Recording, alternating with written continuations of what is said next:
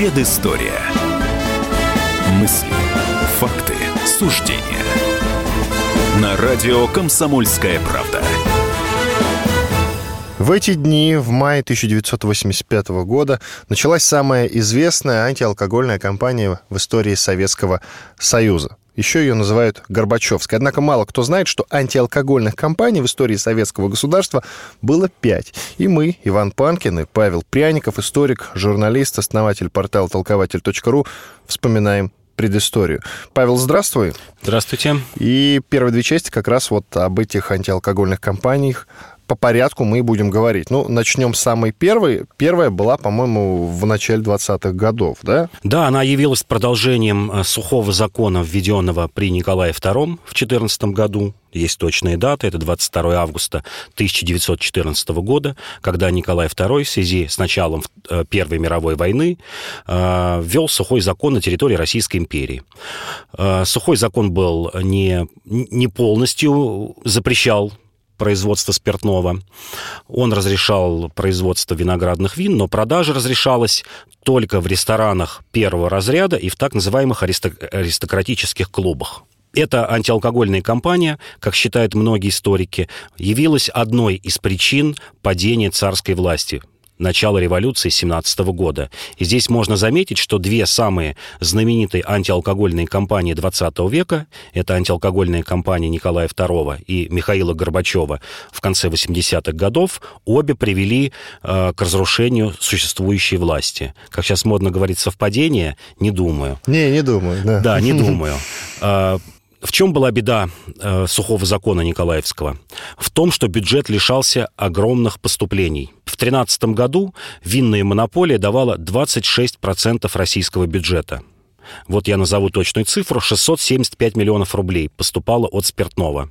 И вот для примера. 16 год 40 миллионов рублей. 675 и 40. Страна и так обескровлена идущей войной. В стране не хватает хлеба. Тоже, кстати, понятно почему. Тоже идет перекличка с Горбачевской антиалкогольной компанией. Расцветает самогоноварение к 16 году пропадает сахар полностью. Вот когда мы говорим хлебные бунты в начале 17 года, хлеба не хватало, а сахара не было уже в 16 году, в начале 16 года. Только по самым скромным прикидкам крестьяне выгоняли 40 миллионов ведер самогона. Что такое ведро? Ведро это 20 литров. То есть получается 800 миллионов литров переводилось э, в самогон это сахар, зерно. Это заставило царское правительство осенью 16 года вести продразверстку. Когда говорят, что вот продразверстку придумали большевики, что вот Сталин придумал голодомор, что вот э, отнимал у крестьян зерно. Первым это начал делать Николай II осенью 16 года, когда начал заставлять крестьян сдавать хлеб по твердым ценам, которые в несколько раз были ниже рыночных. И устанавливался твердый лимит, что то или иное хозяйство должно сдать столько-то, столько-то хлеба. Неважно, хватит вам на прокорм оставшегося хлеба, хлеба, будете вы голодать или нет. Что такое антиалкогольная кампания Николая II? Это расцвет наркомании.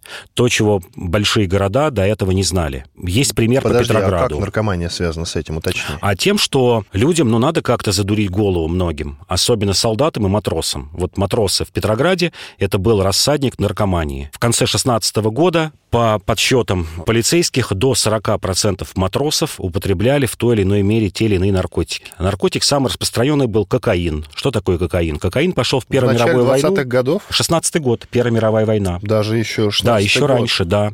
Потому что кокаин использовался как анестезия для того, чтобы снижать боль. Стоил копейки, был легальным, Антанта поставлял его в наши госпитали, и Петроград и Москва — это центры кокаина. Другие города — это центры опия, то, что наладили поставки Персия и, и Греция в то время. И это еще и расцвет денатуратов. Вот прям все перекликается с Горбачевской антиалкогольной кампанией. Расцвет денатуратов. Причем символично, Павел, да? Символично, да. Зарождение Советского государства да. и падение Советского и падение, Союза. Да, и падение Советского Союза. Денатураты. Опять есть данные по Петрограду и Москве. В Петрограде продажа лосьонов выросла на 1700%, а в Москве на 2200%. Вот представляете суммы. Это вот все как в, в конце 80-х годов, когда люди пили политуру, лак, какие-то спиртозаменяющие жидкости. Вот, вот один в один все повторяется. И естественно, революция началась в том числе, как и погром винных складов. Э, Февраль-март 17 года. Полным-полно по стране было в 15-16 году винных бунтов. Самый знаменитый винный бунт был в 1915 году в Барнауле, когда собрали новобранцев на железнодорожной станции, они должны были уехать на фронт, всем хотелось отпраздновать отбытие на фронт и им, и их родственникам, и начался погром винных складов. И в этих погромах было убито 112 человек были вызваны десятки тысяч войск, чтобы подавить эти погромы. И опять же мы это видим в, в конце Горбачевского правления. Это погромы в Алмате, на Кавказе. Я не скажу, что там причиной являлся алкоголь, но тем не менее скорее вот такая наэлектризованная атмосфера. Атмосфера недоверия к верхам. Вот один в один это все перекликается. Большевики поддержали э, антиалкогольную кампанию Николая II. В гражданскую войну спиртное было запрещено. Ленин был строжайшим противником алкоголя, особенно в Красной Армии, призывал расстреливать командиров, тех, которые допускают пьянство в частях. И, в общем-то, этот антиалкогольный закон, который начался, я повторю, 22 августа 2014 года, продержался до конца 2021 года. И, кстати говоря, в белых армиях, вот когда мы говорим о наркомании, наркомания продолжалась и в белых армиях. Ну, мы можем это по каким-то запискам э, и Булгакова почитать, и Алексей Толстой «Хождение по мукам». Офицерство было поражено действительно заражено наркоманией, в первую очередь кокаином. Кокаин стоил копейки, я просто приведу пример. Начало 20-х годов, вот уже даже советское время, беспризорники считали, что им дешевле купить кокаин, потому что он отбивает чувство голода, а, чем хлеба. То есть вот страна была завалена. И что-то нужно было делать. Э, Ленин понимал, что гражданская война заканчивается, и в конце 21 года, есть точные даты, декабрь 21 года, э, разрешалась э, продажа вина. Вина крепостью до 20 градусов. Вот эту дату можно обозначить есть как окончание сухого закона, который действовал более 7 ну, лет. кампания длилась с 1918 по 1923 годы. И 23 год — это окончание сухого закона. Но и то это было очень ограниченное, я бы так сказал, ограниченное разрешение, потому что запрещалось открытие новых винных магазинов, то есть можно было открывать э, существующие до 2014 года винные магазины. А, была борьба с самогоноварением, была очень серьезная антиалкогольная пропаганда. Большевики ленинского разлива, вот большевики ленинской волны, они были все ярыми противниками алкоголизма. И это было на протяжении всех 20-х годов, это чувствовалось. Несмотря на то, что Ленин понимал, что бюджет теряет огромные деньги. Но Ленин понимал, что, в общем-то, антиалкогольная кампания, она дает и свои плоды. Кстати говоря, когда Например? мы говорим это увеличение рождаемости, это снижение преступности. Даже при Николае было это ну, заметно. Подожди, э, страна погрязла в наркомании, о каком снижении преступности тем можно не говорить? Менее, тем не менее, тем не менее, есть цифры, что даже при Николае II при повышении производительности труда примерно на 10%. То есть любая антиалкогольная кампания, мы это вот увидим еще при Горбачеве, она при огромных минусах имеет и небольшие плюсы. И вот Ленин считал, что эти небольшие плюсы, вот с ними надо считаться, они, они в общем-то, нормальные. Потому что... А Ленин не считался с тем, что нельзя ничего запрещать, потому что запрет э, превращается в необходимость. Нет, он, да? это, он это... Запретный плод всегда сладок. Нет, он это понимал. Он это понимал, потому и решился на разрешение продажи алкоголя. Просто понимал, что в критические моменты во время гражданской войны алкоголь может принести гораздо больше вреда, чем, чем пользы. В первую очередь тем, что э, армия и ближайшие тылы будут поражены алкоголизмом, а это всегда приводит к печальным последствиям в армии. Тем более в такой армии, которая была, была Итак, тогда. Э, итоги этой пятилетки с 18 по 23 год был сухой закон, итог подведи, пожалуйста. Итог, э, пожалуй, то, что большевикам удалось победить э, белых, удалось создать организованную и дисциплинированную армию, в которой был сухой закон. Большевикам удалось получить относительное спокойствие в тылах, потому что не было ни погрома винных складов, не было э, больших, скажем так, связанных с алкогольными бунтами э, каких-то противодействий власти. Это, пожалуй, главное. Дисциплина антиалкогольный закон ленинский – это дисциплина. И эта дисциплина помогла победить белых и установить советскую власть. Ну что ж, на этом прервемся на короткую рекламу. Через две минуты продолжим э, говорить об антиалкогольных кампаниях, которых в истории Советского Союза было пять. Про первую мы рассказали, она длилась с 1918 по 1923 год. Длился этот сухой закон. В студии Иван Панкин и историк-журналист Павел Пряников. Оставайтесь с нами.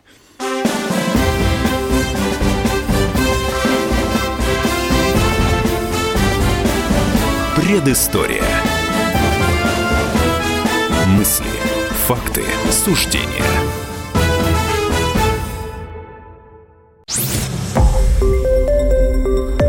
Радио «Комсомольская правда».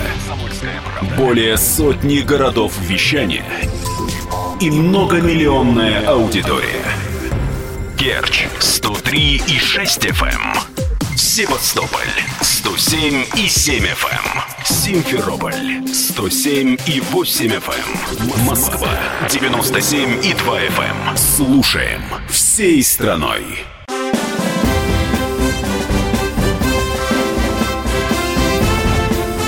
Предыстория. Мысли, факты, суждения. На радио «Комсомольская правда». Студии Иван Панкин и Павел Пряников, историк, журналист, основатель портала толкователь.ру. Мы говорим про антиалкогольные кампании. Я напомню, что в эти дни, в мае 1985 года, как раз начался э, сухой закон, самый знаменитый, Горбачевский. Э, но мы должны вам рассказать, друзья, что сухих законов или антиалкогольных кампаний, если говорить по-другому, в истории советского государства было пять. Про первый, который длился с 1918 по 1923 год, мы рассказали в первой части нашей программы. Теперь продолжим говорить про следующую антиалкогольную кампанию. Она началась в 1929 году, то есть буквально спустя 6 лет после первого антиалкогольного закона. Получается, что тот был ленинский антиалкогольный закон, а это уже сталинский. Да. Причины?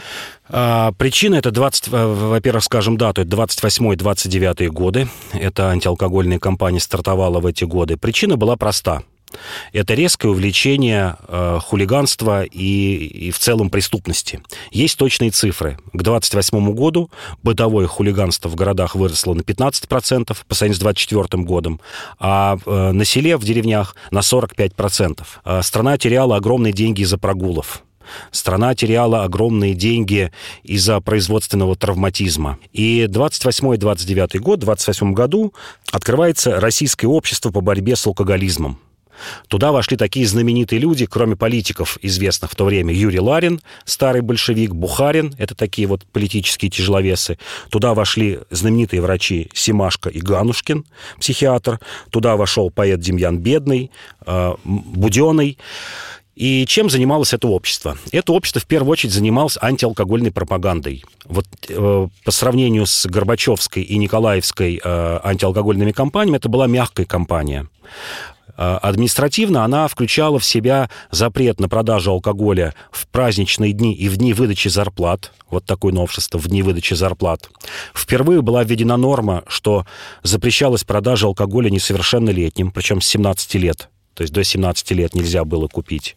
И мощная, как я уже говорю, антиалкогольная кампания, которая включала в себя в том числе открытие вытрезвителей и открытие наркологических диспансеров. Вот по Москве есть точные цифры – 30 год э, было принято 19 тысяч первичных алкоголиков, считал, что кто первый раз попал, а вторичных было принято 193 тысячи человек. Это только по Москве, в наркодиспансерах. Людей, у которых был рецидив алкогольных. То есть впервые начали лечить алкоголиков.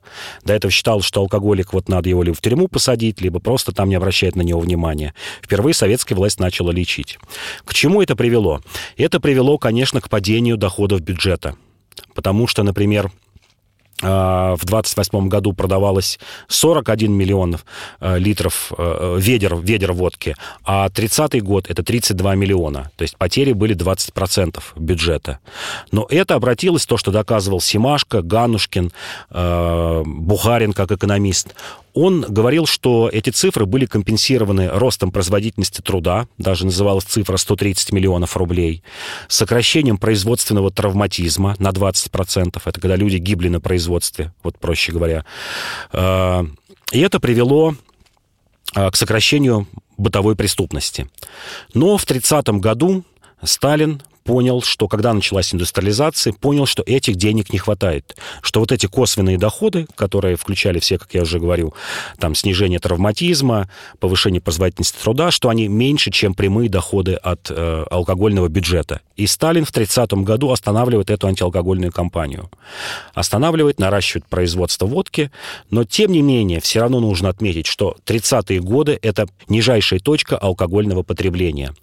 Для сравнения, в 2013 году в среднем среднем на одного россиянин, один россиянин потреблял почти 4 литра чистого алкоголя. 40 год... За какой период? За год. За год. За год. Почти 4 литра чистого алкоголя. Но То это есть немного. это 10 бутылок водки в год на человека. Ну, это, А ну, вот теперь Мне след- сложно представить, но, по-моему, это не так Это и много. немного, но вот следующая цифра. 40 год 1,9 литра. 4 и 1,9. То есть в два раза меньше. Несмотря на то, что была разрешена продажа водки, в два раза в 40 году потребляли алкоголя меньше, чем в 1913 году. Что сделал Сталин? При том, что он, в общем-то, начал алкогольную кампанию, начал производство, усиленное причем производство вин, шампанского и пива. Вот это была разумная мера, которую время от времени потом советская власть включала, начинала пропагандировать. Замена водки более легкими спиртными напитками. Это была, в общем-то, действенная мера. А похожие меры, вот если мы будем говорить о других антиалкогольных кампаниях 58 и 72 года, они включали, я бы так сказал, продолжали эту сталинскую мысль, что запрещать потребление алкоголя нельзя ни в коей мере, потому что это приводит ну, к, к бунтам, это приводит к окончанию, э, к истощению бюджета, а нужно заменять э, потребление водки э, более легкими спиртными напитками. И мы действительно помним, если мы сейчас проведем дорожку уже вот к началу антиалкогольной кампании Горбачевской 1985 года, мы действительно помним, что производство водки росло меньшими темпами, чем производство вина, шампанского, наливок и пива. А самое главное, сохранялось очень верное соотношение между ценами на водку и на вино. Вот мы все помним, что в 85 году, ну не все, люди, скажем так, старше 40 лет, помнят, что в 85 году бутылка водки стоила 5 рублей. Ну, при Андропове немножко снизили ее цену, но тем не менее 5 рублей. А бутылка вина стоила 2-3 рубля. То есть вино стоило в 2, 2,5, а то и в 3 раза дешевле. Можно было найти дешевые вина, не очень качественные, тем не менее, и за рубль 50, и за рубль 70. То есть соотношение в 2-3 раза дешевле вино стоило водки. Э, Что мы видим сегодня? Мы видим, что наоборот, вино стоит либо как водка, либо стоит дороже водки. Водка самая дешевая 250 рублей, а вино от 200 рублей и выше. И во всех э, странах, северных странах, где стояла острая проблема алкоголизма, а она стояла действительно, э, не надо думать, что вот Россия передовик по алкоголизму. Швеция, Норвегия, Финляндия в 30-е, 40-е, 50-е годы, в них положение в этих странах было гораздо серьезнее с алкоголизмом. И, кстати говоря, сухой закон во всех этих северных странах действовал дольше, чем в России. Вот я специально эти цифры приведу. В Норвегии с 12 года по 26 полностью сухой закон. Финляндия с 12 года по 31 год. Исландия с 14 по 23 год. Это было везде. И там поняли, что бесполезно бороться с северным, э, с северным человеком, который действительно на холоде начинает потреблять, потреблять много спиртных напитков. И они стали пропагандировать производство вина. И вот начинается антиалкогольная кампания Горбачева. Она начинается с полного безумия. Да, мы все помним, что повышенная цена на Ну, водку нет, нет, нет, подожди, сокращено. ты, ты забегаешь вперед. Да. Извини, ты забегаешь вперед. У нас еще две антиалкогольных кампании, которые были до Горбачевской, до 85 года. Давай подведем итог второй.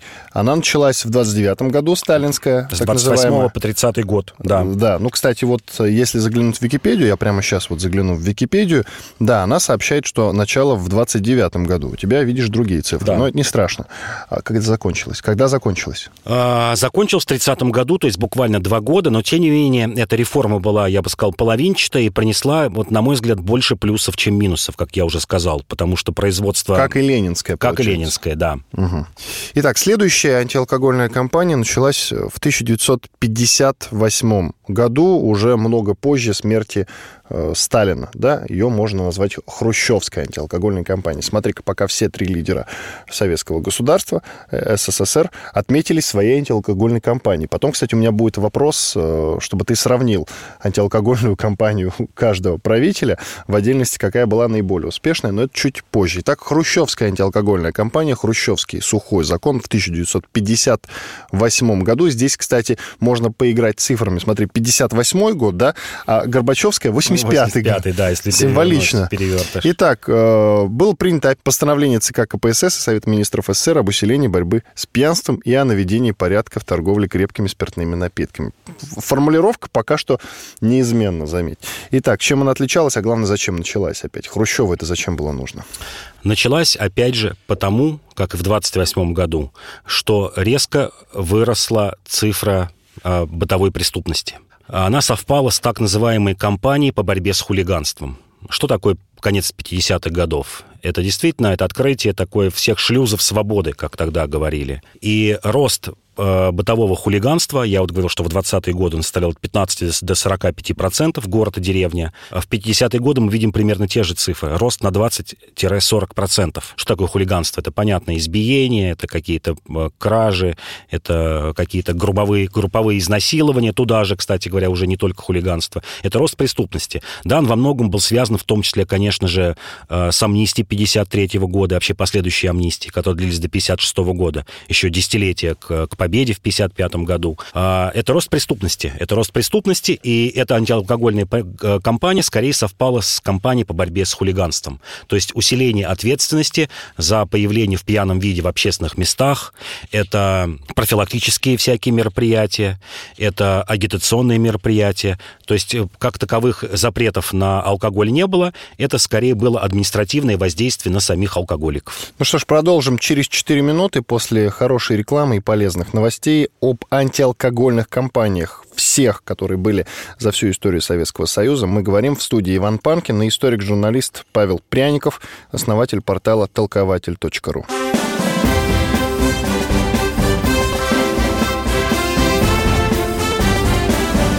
Предыстория.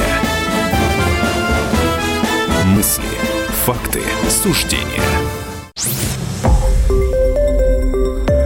Радио «Комсомольская правда». Более сотни городов вещания и многомиллионная аудитория. Таганрог 104 и 4 FM. Эм. Ставрополь 105 и 7 FM. Эм. Тюмень 99 и 6 FM. Эм. Москва 97 и 2 FM. Слушаем всей страной.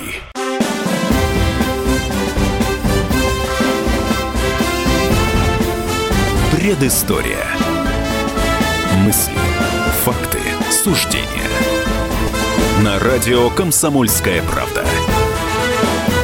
В студии радио «Комсомольская правда» по-прежнему Иван Панкин, а также историк, журналист, основатель портала толкователь.ру Павел Пряников. Мы говорим об антиалкогольных кампаниях, причем всех антиалкогольных кампаниях, которые были за всю историю существования Советского Союза. Мало кто знает, что их было 5 всего. Это антиалкогольная кампания 1918 года, она длилась до 23-го, потом в 29 году уже была сталинская антиалкогольная кампания, первая, кстати, ленинская. Третья антиалкогольная кампания «Сухой закон».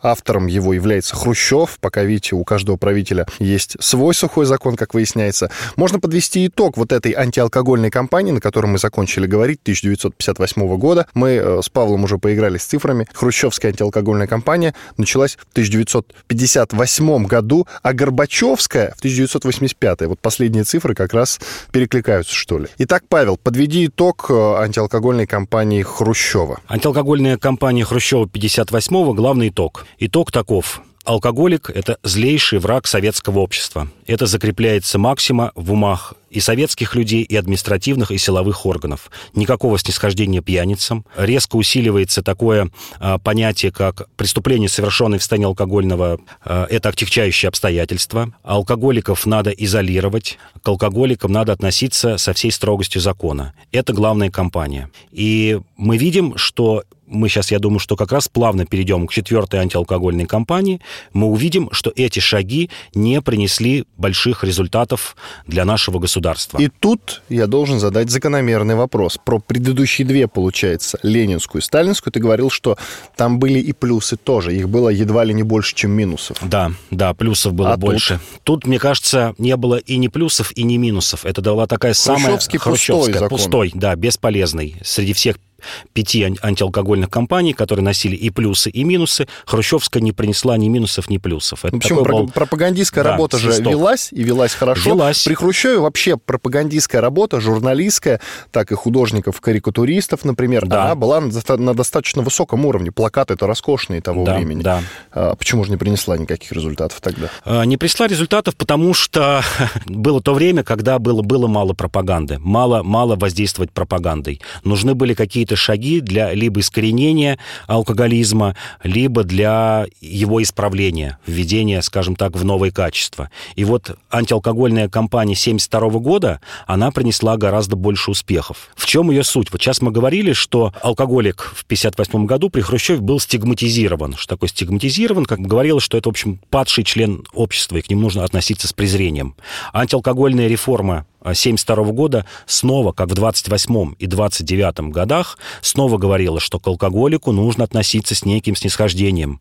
Это больной человек, его нужно лечить. И мы видим введение ЛТП, лечебно-трудовых профилакториев. Фактически это, ну, такое, можно сказать, колония поселения. Причем это решалось без суда, постановлением такой некой тройки в составе э, милиции и врачей. Алкоголиков, тяжких алкоголиков можно было, что называется, без суда и без следствия Э, отправить на принудительное лечение. Мы видим ограничения по времени торговли. Винные магазины начали открываться в 11 часов утра, а по воскресеньям и вовсе не продавать спиртного. И мы снова видим усиление э, замены водки более легкими спиртными напитками. Одновременно с антиалкогольной кампанией 1972 года стартовала кампания по расширению виноградарства, по расширению плодоводства и садоводства. Как раз в эти годы, в 70-е годы, большим потоком начинают идти плодово-ягодные вина, дешевые вина. Это вот главный шаг этой реформы 1972 года. Ограничение продажи, снова отношение к алкоголику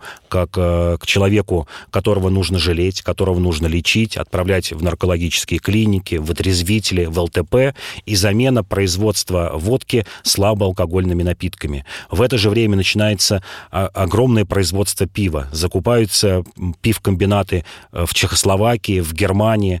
Появляется множество марок э, пивных. Там не 3-4 марки, которые существовали до 1972 года, а это десятки марок. В каждом городе, в каждом крупном городе, там свыше 300-400 тысяч человек, появляется свой пивкомбинат, появляется пив бары вот такое понятие, как пивные бары. Не просто пивнушка, как э, на улице где-то там за столиками выпили, а появляется понятие... Специализированное да, заведение. Специализированное заведение, да, цивилизованное заведение, где ты можешь пить пиво, чтобы ты, главное, не пил водку. Формально вот многие цифры э, демографов, особенно трезвенников, они стучали в набат и говорили, посмотрите, производство алкоголя, особенно потребление, увеличилось в разы, действительно в разы. Вот мы говорили, что 40 год это чуть меньше двух литров чистого алкоголя на человека, а 80 1995 году это почти 9 литров, то есть в 4 с лишним раза. Но здесь нужно понимать, что э, в те годы это было в основном потребление водки, а к 1985 году до 70% потребления всего алкоголя, если перевести его в чистый спирт, составляло вино, пиво и другие алкогольные напитки. Множество. Это наливки, ликеры, коньяки, шампанское и тому подобное. Да, формально много.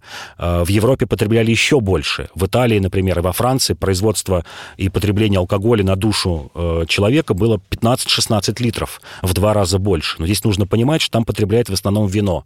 Но вот есть такая особенность у вина, оно, в общем-то, вызывает меньшую агрессию э, по сравнению, по сравнению с водкой. То На есть каждого другая степень это действует индивидуально, Индивидуально. Но, тем мы, не кстати, мы с тобой практика. забываем сказать, извини, мы с тобой забываем сказать, что повышенное употребление алкоголя вредит вашему здоровью. И не только да. вашему, друзья. Поэтому, э, пожалуйста, употребляйте алкогольные напитки умеренно, ну, как говорят, в меру. Я, кстати, должен еще сказать, что, например, вот недавно мне коллега рассказал о том, что э, за рубежом не так-то просто купить алкоголь. Вот говорят о том, что, например, э, в э, США вот купить алкоголь можно практически везде. На самом деле нет. К сожалению, купить алкоголь в России гораздо проще. Это для противников тех мер, когда запрещают после 11 покупать. В США, например, купить алкоголь гораздо сложнее. Он вообще есть не везде. Ну, просто чтобы вы знали для справки. То есть не так, как у нас часто можно в киоске купить какой-то алкоголь, а часто из-под полы. Это вообще отвратительно, на самом деле. Павел, извини, это короткая информация да. для сведения была. Продолжай. Да, на самом деле я еще дополню, что, например, в Скандинавии до сих пор остались госмагазины, то есть госмонополии на производство торговли. еще меня удивило в твоем рассказе то, что, оказывается, э, в той же Европе алкоголя употребляли европейские страны, которые сейчас считаются особо развитыми, гораздо больше, чем у нас в Советском Союзе. Просто есть такое расхожее понятие, мол, э, русские много пьют. Это не так. Это не мы так. пьем не больше, чем какие-нибудь условные поляки, э, как мы выясняем сейчас, скандинавы, итальянцы даже. Нет? Французы, да, да. Продолжай. Да, мы, мы пьем действительно, и тогда пили гораздо меньше. Другое дело, что это, в общем-то, отмечал еще Менделеев да, изобретатели русской водки более 100 лет назад, 130-140 лет назад, что у нас другой тип потребления. Мы пьем редко, но метко, в отличие от э, тех же, например, французов и итальянцев, которые считают ничего страшного, что можно там вечером выпить бутылку вина или полбутылки вина. У нас человек может неделю не пить, а потом взять и выпить две бутылки водки, вот так расслабиться одновременно, вместо того, чтобы, э, скажем, понемножку каждый день. Ну и, наконец, самая знаменитая антиалкогольная кампания Горбачева. Нет, нет, нет. Они чуть попозже, потому что э, вот это была 72 года, это практически была Брежневская антиалкогольная да. кампания, да. Получается, в, в начале 20-х, ну, с 18 по 23 Ленинская, еще раз об этом говорю, потом в 29-м Сталинская, потом уже была Хрущевская в 58 году, да, э, и вот в 72-м это уже Брежневская антиалкогольная кампания. Ты их, пожалуйста, сравни теперь. Я понял, что а, Хрущевская, она на последнем месте. Да, на последнем. Я бы сказал, что, конечно, сталинская реформа 28-30 года и Брежневская реформа 72 года. Наиболее успешными. Наиболее были. успешные, Горбачевскую, да. о которой ты сейчас начнешь рассказывать, вот на этом условно пьедестале ты на какое место поставишь? Да я бы сказал на последнее. Это самый неэффективный со знаком минус. Ты же сказал, Хрущевская была пустая. А, Хрущевская была и не плюс, и не минус. Она была пустая в том смысле, она не понесла ни пользы, ни вреда. То есть это была реформа... То есть Хрущевская 58 да, 58 -го года? года никакая это была реформа. Так, пожалуйста, про Горбачевскую у тебя осталось э, около двух минут. Горбачевская реформа, 85 год. Вот ее уже помнят, конечно, десятки миллионов наших сограждан. Это была самая ужасная реформа, когда Горбачев решил полностью искоренить э, потребление алкоголя. Э, поставил план к 89 году, например, ликвидировать полностью производство вина, а производство водки каждый год сокращать на 10%, и, соответственно, через 8-10 лет прекратите производство водки. То есть, если вот э, Хрущев мечтал к 2000 году построить коммунизм, Горбачев мечтал к 2000 году полностью ликвидировать производство спиртного э, в Советском Союзе. Это, конечно, вызвало шок, который отдается и спустя 32 года в наши дни. Например, при Горбачеве было уничтожено 230 тысяч гектаров виноградников. Да, там значительная часть была, например, в Молдавии, на Украине уничтожена, в Молдавии, скажем, 80 тысяч гектаров, но больше 100 тысяч гектаров виноградников вырублено на территории нынешней России. Это те виноградники, которые сегодня могли бы давать десятки миллионов литров вина вот я могу вам пример привести. Каждый гектар примерно дает 5 тысяч бутылок вина. Вот, а было ликвидировано больше 100 тысяч. Это получается 500 миллионов бутылок вина в год. Это Потенциально масштабный удар по экономике. Это масштабный. И эта антиалкогольная кампания привела э, к чудовищным последствиям. Дефицит бюджета. Антиалкогольная кампания обошлась потерями только за три года с 85 по 87 год в 60-70 миллиардов рублей бюджета. Она привела к наркомании, примерно как в Николае II при времени Николая II. Она привела к потреблению суррогатов и всяких денатуратов. А только в одном 87 году от отравления алкоголем умерло 11 тысяч человек. Это вот чудовищная цифра. А рост спекуляции. Пропал тот же самый сахар, как при Николае II, потому что было чудовищное самогоноварение. Люди сколачивали теневые капиталы на спекуляциях спиртным. Только официально было объявлено, что 60 тысяч работников спиртных магазинов были привлечены к административной и уголовной ответственности за спекуляцию. И в конечном итоге, вот мое мнение, что это одна из причин краха Советского Союза. Это антиалкогольная безумная кампания Горбачева. Это кроме всех экономических потерь, Э, нравственных, каких-то там административных, это, конечно, полные потери доверия к государству потому что, ну, ни один правитель на протяжении до этого ста лет не поступал так э, со своим народом. И коротко, пожалуйста, а почему нельзя было это все направить на импорт и получать от этого выгоду? Ну, вот это ну, тоже... То вот продавать, это тоже... производить алкоголь да. и продавать его, зарабатывать да, именно на этом. Да, это тоже вопрос, потому что русская водка в те времена приносила э, большие валютные доходы. Марка, там много марок, не будем их называть, чтобы не рекламировать. Они и тогда были известны, и сегодня известны. Да, русская тоже... водка сама по себе уже бренд. Конечно, это бренд. Нет, меня в голове не укладывается. У меня нет объяснения причин.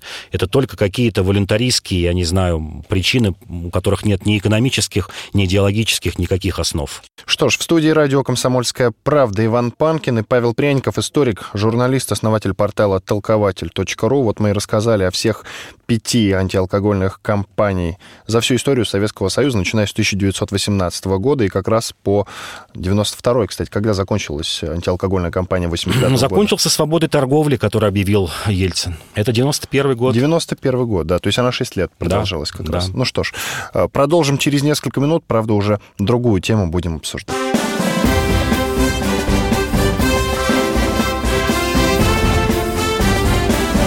Предыстория. Мысли, факты, суждения.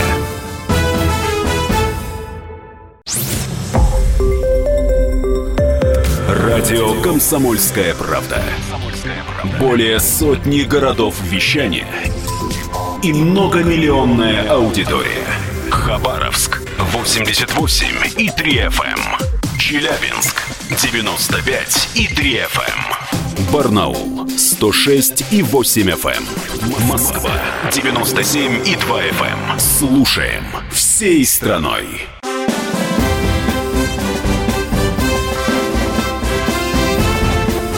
Предыстория. Мысли, факты, суждения. На радио «Комсомольская правда». Четвертая часть программы «Предыстория» в студии Иван Панкин и Павел Пряников, историк, журналист, основатель портала толкователь.ру. Традиционно в четвертой части нашей программы мы говорим про революционеров или какие-то символичные даты, связанные с э, февральской или октябрьской революцией. Ну, конечно, посвящено все это столетию этим событиям. Итак, в этой части мы поговорим про Михаила Бакунина. Это русский мыслитель, мыслитель и революционер из рода Бакуниных, один из теоретиков анархизма, народничества и панславизма. Родился он как раз в мае 30 мая 1814 года. Итак, э, Павел, давай Хочется, конечно, начать по порядку, но да не так много времени. У нас э, каких-то 10 минут, поэтому будем, конечно, какие-то ключевые моменты его биографии обсуждать. Ну, например, прославился он тем, что критиковал Маркса. Революционер и критиковал главное, учение Маркса. Очень странно, объясни. Ну, во-первых, здесь кратко скажу, почему мы все же говорим об Акунине, несмотря на то, что он умер за 40 лет до революции в 1876 году, а в том, что это один из главных теоретиков анархизма. Он и князь Кропоткин. А анархисты приняли э, активнейшее участие и в революции февральской, и октябрьской. Были таким авангардом, я бы сказал, тараном. Это были одни из самых идейных людей, идейных революционеров. Ну, про Бакунина, почему он критиковал Маркса. Бакунин сам по себе действительно удивительный человек, величина, в отличие от Маркса, который был только теоретиком. Бакунин — это и практик, и теоретик. Человек, отдавший вот в прямом смысле слова свою жизнь ради революции. Человек, отсидевший в европейских тюрьмах. Человек, отсидевший э, почти 10 лет в царской тюрьме. Сосланный на вечное поселение в Восточную Сибирь, в Иркутск. Бежавший оттуда через Японию, через США, бежал в Англию. То есть это судьба такая вот приключенческий роман или это хороший фильм можно снимать об этом человеке. Почему он критиковал Маркса? А Бакунин был э, одним из лидеров Первого интернационала.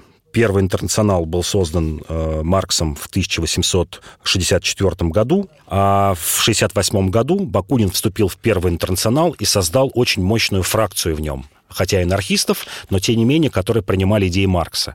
Причем за Бакунином, Бакунин в то время иммигрант европейский, за Бакунином э, шли э, так называемые романские народы. Он был одним из признанных лидеров в Италии, э, юг Франции и Испания, э, в которых вес Бакунина был выше, чем вес, вес Маркса.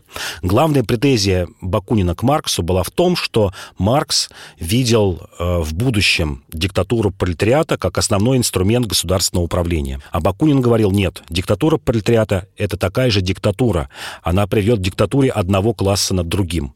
Если сегодня мы видим, ну вот она говорила в середине XIX века, мы сегодня видим диктатуру буржуазии или диктатуру аристократии в каких-то странах, а это будет диктатура пролетариата, ничем не лучше, чем эти диктатуры. Мы отсекаем множество других классов. Классов крестьянства, которые преобладали в Восточной, Центральной Европе, а уж тем более в России. Мы видим, э, увидим диктатуру над свободными классами, это интеллигенция. Мы увидим диктатуру над отсталыми классами, деклассированными какими-то элементами. И в этом Бакунин не соглашался. Бакунин также не соглашался в том, что э, укрепление государства приведет к социализму социализму. Он, наоборот, считал, что социализм, э, основой социализма является автономные общины, когда минимум государства, когда рабочий управляет своими фабриками, крестьяне управляют полями, своей землей, э, интеллигенты управляют своими редакциями, э, высшими учебными заведениями. То есть это такая конфедерация свободных автономных общин. Вот это был его, была его главная претензия к Марксу. Ну, а еще одна из претензий, она такая мало артикулируемая у нас, особенно вот у левых, хотя и сам левый социалист по своим идеям, но тем не менее, э, Маркс не очень любил Россию и русских. Он считал их их отсталым народом, считал, что эти люди плетутся в хвосте реакции, вряд ли там произойдет революция. Если произойдет, это скорее будет революция азиатского типа. А Бакунин считал нет, наоборот, славянство – это передовой класс Европы. И ратовал, вот мы, ты вначале говоришь о панславизме, он ратовал за большую федерацию славянских государств. Считал, что главная угроза Европе – это немцы, вот э, в то время, когда Германия еще представляла собой слабое государство, до Бисмарка, до победы Германии над Францией, э, это было, был конгломерат разрозненных государств, но Бакунин именно тогда, 50-е, 60-е годы 19 века, говорил, что главная опасность Европе будет исходить от Германии. И единственный отпор Германии может дать, это, еще раз повторю, широкая э, федерация славянских народов, в которую кроме России входила бы, ну, безусловно, Белоруссия, Украина, а также Чехословакия, Польша, Болгария и славянские государства, которые вот составили в будущем э, Югославию. Это его была главная идея. Ну, э, он также прославился, Бакунин, участием в так называемом Пражском восстании. Об этом еще расскажи, пожалуйста. Да, Пражское восстание 1848 года. Это такое первое восстание славян против своих угнетателей, э, австрийцев, ну а шире немцев. Это как раз первые звоночки, когда славяне Центральной и Восточной Европы почувствовали себя единой, я бы сказал, отдельной нацией, стали чувствовать. Не такой вот массой имперской, состоящей в Австро-Венгрии, непонятно на каких основах. А впервые появилось вот это славянское самоуважение. А, Бакунин действительно принял участие в этом пражском восстании, затем перебежал в Германию, э, принял устроил там восстание. восстание в Дрездене. Да, устроил, ну, устроил восстание в Дрездене, да, одним из восстаний. И это как раз, э, когда мы говорим, в чем отличие от Маркса, в том, что вот Бакунин был практиком. Он действительно участвовал с оружием в руках во множестве восстаний. И Пражское восстание... То есть не только теоретик. Не только теоретик. Э, Пражское восстание — это первое, еще раз повторю, восстание славян во всем славянском мире. Это первая славянская революция который заявил о том, что мы не хотим над собой иметь немцев и австрийцев. Это очень перекликалось, кстати говоря, с русской идеей, потому что, ну, те же славянофилы, Аксаков, Хомяков и другие, они тоже говорили, что русские находятся в подчиненном положении у немецкой правящей стать, э, семьи аристократической. Не надо забывать, что действительно Романовы — это немецкая правящая семья, то есть в этом были похожи. И в этом восстании как раз Бакунин видел начало всеобщего славянского восстания от своих угнетателей, потому что значительная часть славян находилась под немцами в той же Пруссии, Австро-Венгрия. Австро-Венгрию он вообще видел самым слабым звеном Европы, и именно в те годы, это вот 40-е, 50-е годы, он верно предугадал, что именно Австро-Венгрия э, явится причиной будущей э, большой войны в Европе, потому что это слабое звено, зажатое между двумя большими государствами, Германией и Россией. Он реально предрек э, то, что она да, развалится? реально предрек, да, да, что реально развалится, и развалится под воздействием Германии и России. И так и случилось случилось в 2014 году, потому что Россия хотела защищать славян, оторвать куски от Австро-Венгрии. Немцы хотели защищать своих немцев в Австро-Венгрии, самих австрийцев, в западной части Чехии, э, в, в Судетах немцев, ну и вообще крупные э, общины в Трансильвании и так далее. Так и случилось. За 70 лет до Первой мировой войны э, Бакунин верно предрек, что именно из-за Австро-Венгрии произойдет мировая война. И предлагал как раз вот именно в то время выделить из Австро-Венгрии первые славянские государства, что это пойдет на пользе всей Европе. Ну и если говорить про институт семьи, я выяснил, что он был против семьи. Да, да, в то время он был противником института семьи, считал, что должны, опять же, быть свободные коммуны, в том числе вот такое сожительство и между мужчиной и женщиной, так же, как свободные коммуны, там, не знаю, пекарей, э, пахарей, э, преподавателей вузов, и, и также это свободные коммуны людей без, без семей. Но это вот все лежало в основе анархизма. Анархизма, что человек сам кузнец своего, своего счастья и сам должен управлять своей судьбой. Я так понял, что Бакунин был сторонником идеи, что чем больше государства, государствам нужно объединяться, чем больше государства, тем оно мощнее. Но в то же время, чем больше корабль, тем выше шансы, что он потонет. Это и, и известно, да?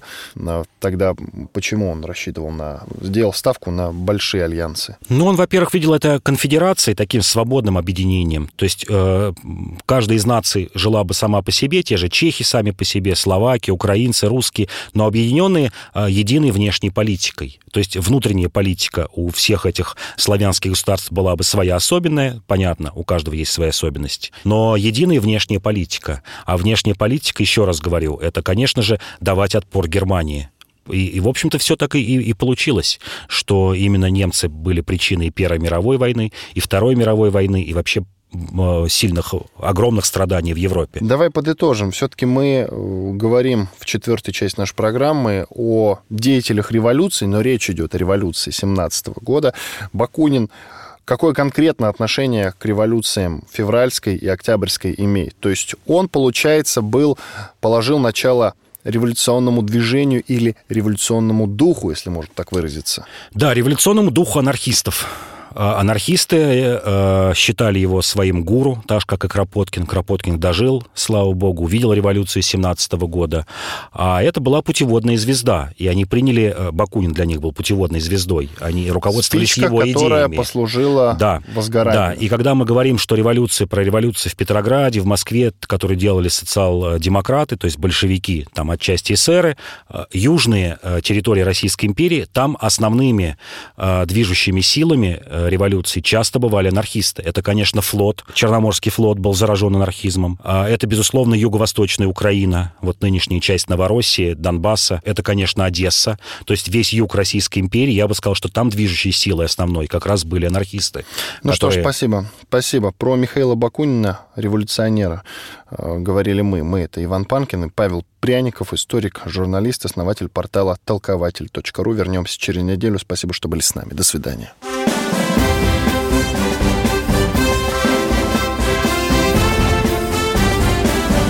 Предыстория. Мысли, факты, суждения –